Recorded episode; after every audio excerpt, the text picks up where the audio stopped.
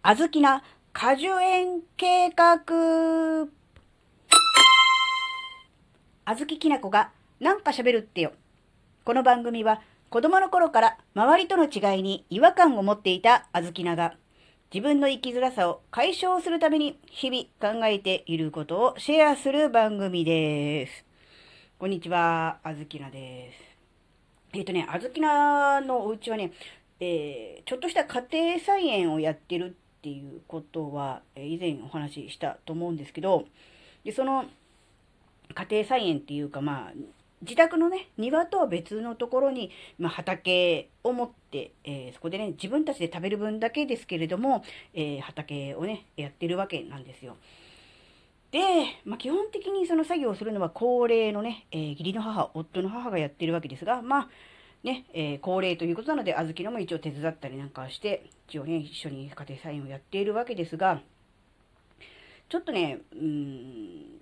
小豆な的に考えていることがありましてですね、それはですね、えー果物を中心とした、えー、スタイルに変更していきたいなって思ってるんですね。今は大体ですね、作物ですね。うん、大根、人参、白菜、キャベツ、ブロッコリーとかそういう感じの野菜を中心に育てているわけです。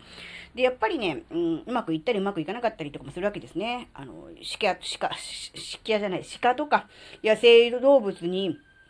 あのー、食べられたりとかして全滅っていうこともありますし、その他、まあ、土の状態が良くなかったのか、あるいは天候が悪かったのか、思ったよりもね、えー、収穫が少なかったなんていうことももちろんあります。で、まあ、やっぱりね、うん、なかなかこう大変なので、えー、少しね、あのちょっとね、こう、縮小しようみたいな話もね、あったんです。え畑の規模をね。で、どうせ縮小するならば、その部分もったいないですね、遊ばせておくの。なので、どうせだったら、うん、果物の木かなんか植えちゃえばみたいに、ちょっとね、小豆菜を思ったわけですよ。で、きっかけとなったのが、えー、ブラックベリーですね。えー、自分のね、家の、えー、裏側に、えブラックベリーの木、木なのかなあれは、があったわけですが、うん、どうやら調べてみると、え日陰ではなく日向の方がいい環境だっていうことが分かりましたので、えー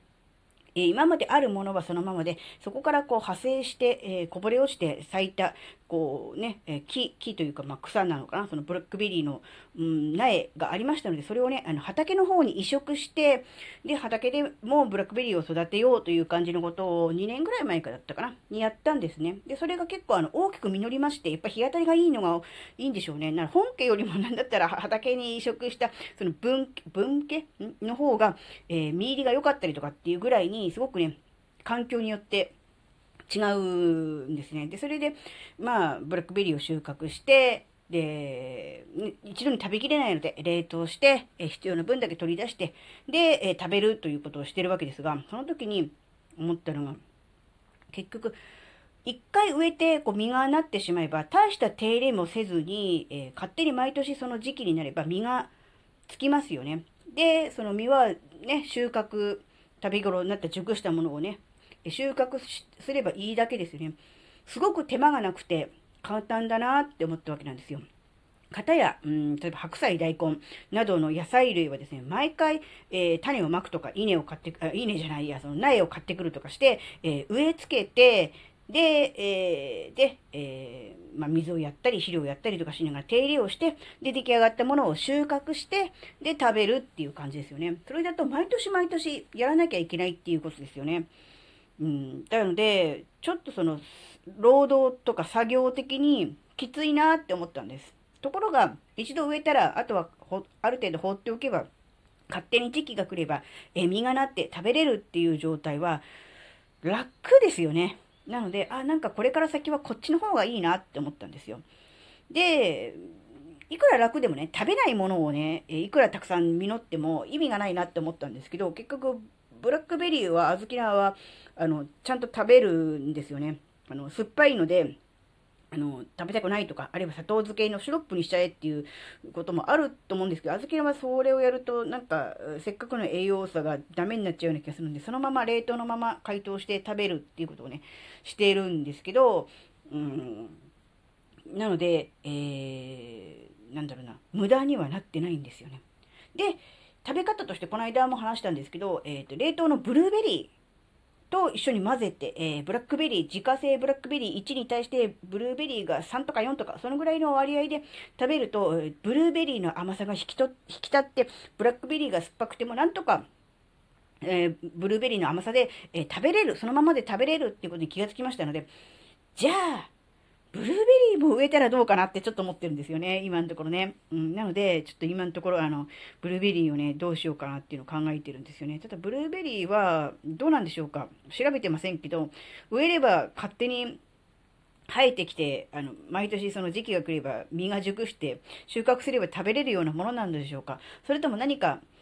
ある、ある程度こう特殊ななんか作業、例えばほら、木によっちゃほら、オスとメスと両方あって受粉しなきゃダメとかっていうのもあるらしいじゃないですか。よくわかんないけど。そういうめんどくさい作業があるのでしょうか。ね、ブラックベリーみたいに植えたら植えっぱなしで毎年時期が来たら実がなってくれて食べれるみたいな感じだと非常にありがたいわけですが、どうなのかもちょっとよくわかんないですけど、なんとなくね、あの、そうやって、あの、小豆なきの家庭菜園を、あの、果樹園化していこうかなと、ちょっとなんとなく思っております。その方がね、まあ楽は楽ですし、で、果物っていうのは、この間もお話ししましたけど、えー天然のサプリメントだと、ビタミン C も取れるし、ポリフェノールも取れるし、食物繊維も取れるしって思ったら、サプリメントを市販のものを買ってくるよりも、えー、フルーツをね、えー、果物を食べた方がいいっていう話をしましたよね。それが自分家でできるってことは当然無農薬ですよね。無農薬で、えー、自然でできてで、熟したら熟したものをそのままね、えー、その時取ってきて食べるっていうこともできるわけだから、もうこれは本当にあの、究極的に健康的だなっていうふうに思ったので、ああ、もうこれはもう絶対やろうとかって思ってるんですけど、今ブルーベリー植えたところで何年後に実がなるのかとかいうのも全く分かっていません。えー、桃栗8年、え桃栗 3, 3年かけ8年でしたっけ？ちょっと忘れた。とかいうぐらいに、果物って木を植えてから苗を植えてから実がなって食べれるようになるまで時間があるじゃないですか。何年も、ね、後ですよね。何年も先ですよね。なので、どうしても、目の前のことに、こう、気持ちが行きがちじゃないですか。え植えたら例えば半年後には食べれるとかね、まあ、その半年後だって言ったって最近は待てないからね、結局1ヶ月後には収穫できますよとか、2週間で食べれますよとかっていうのもなんかいろいろありますけど、もちろんそういうのもいいと思うんですけど、その分、早く収穫できるっていうものは、うん、結果が出るのが早いっていうのももちろんいいんですが、それっていうことは当然その分のそのサイクルで、えー、作業をしなきゃダメ、労働をしなきゃダメっていうことじゃないですか。って思うと、いわゆる野菜とかそういう1年単位で、あるいは半年後とかで、